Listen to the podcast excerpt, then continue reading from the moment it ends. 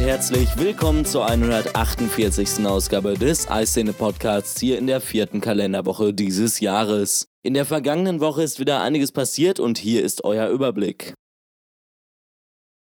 Es gibt Neuigkeiten zum Spaceship Campus von Apple. Das neue Hauptquartier soll Ende des Jahres in Cupertino seine Pforten öffnen. Der neue Campus verfügt über ca. 260.000 Quadratkilometer Platz, ca. 1,6 Kilometer Außenumfang und 10.000 Stellplätze für Mitarbeiter. Das ganze Projekt wird mit 100% erneuerbaren Energien, zum Beispiel Solarpanels auf dem Dach und einem eigenen kohlenstoffarmen Kraftwerk auf dem Campus betrieben. Die Kosten für dieses Großprojekt sind bereits teurer als erwartet. Statt der geplanten 3 Milliarden US-Dollar hat Apple bereits über 5 Milliarden US-Dollar hinein investiert. Im Blog unter icene.com findet ihr weitere spannende Fakten und Zahlen zum neuen Spaceship Campus. Während die meisten von euch vermutlich auf den standardmäßigen Mail-Client auf dem iPhone setzen, existieren in den Weiten des App Stores einige durchaus konkurrenzfähige Produkte. Unter OS X ist er bereits seit längerem bekannter und nun wagen die Entwickler den Schritt aufs iPhone. Ein wichtiges Merkmal der App ist, dass Drittanwendungen wie Apples Kalender, Fantastical Things und Co. direkt integriert sind. Für einen Preis von etwa 5 Euro zwar kein Schnäppchen, aber die Bewertungen lassen Gutes verheißen. Was sagt ihr? Bleibt ihr beim Standard oder werdet ihr auf Airmail wechseln? Gerüchten zufolge plant Apple die Vorstellung einiger neuer Produkte im nächsten Monat, genauer gesagt am 15. März. Wir sind gespannt, ob da noch etwas kommt.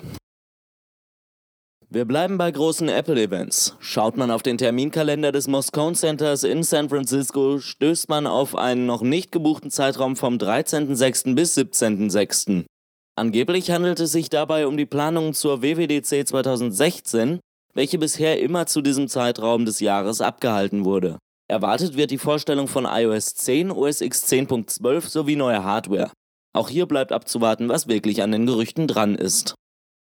Der US-Journalist Walt Mossberg, welcher über ein sehr großes Ansehen in Fachkreisen verfügt, äußerte sich in der vergangenen Woche äußerst kritisch gegenüber Apple. Das Unternehmen habe derzeit große Probleme mit mangelnder Softwarequalität, so Mossberg.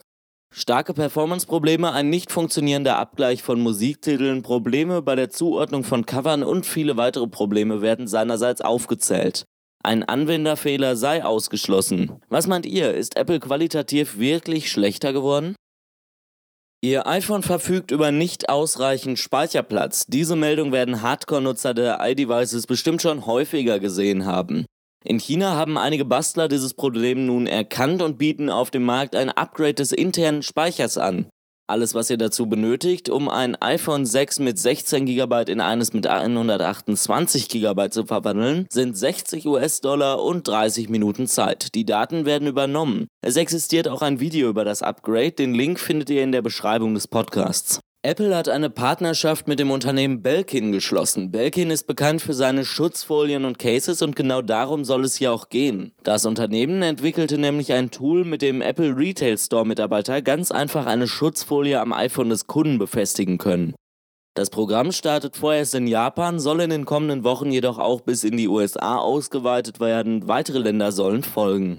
Die Apple Music Applikation für Android hat ein Update spendiert bekommen. Ab sofort kann Musik auch für den reinen Offline-Betrieb auf einer MicroSD-Karte im Gerät gespeichert werden. Dies spart Speicherplatz auf dem Smartphone des Users. Mit einem neu erschienenen Adapter der Marke D-Link ist es nun möglich, eine beliebige Hi-Fi-Anlage um Airplay-Funktionalitäten zu erweitern.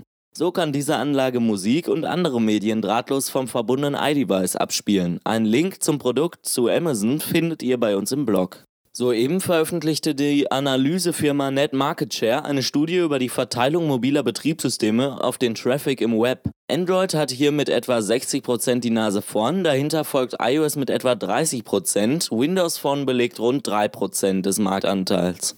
Mehr Daten findet ihr im Netz unter iScene.com. Das waren auch schon wieder die News der Woche. Ich hoffe, der Podcast hat euch gefallen. Wenn ja, hören wir uns auch schon ganz bald wieder. Macht's gut, bis dahin und ciao.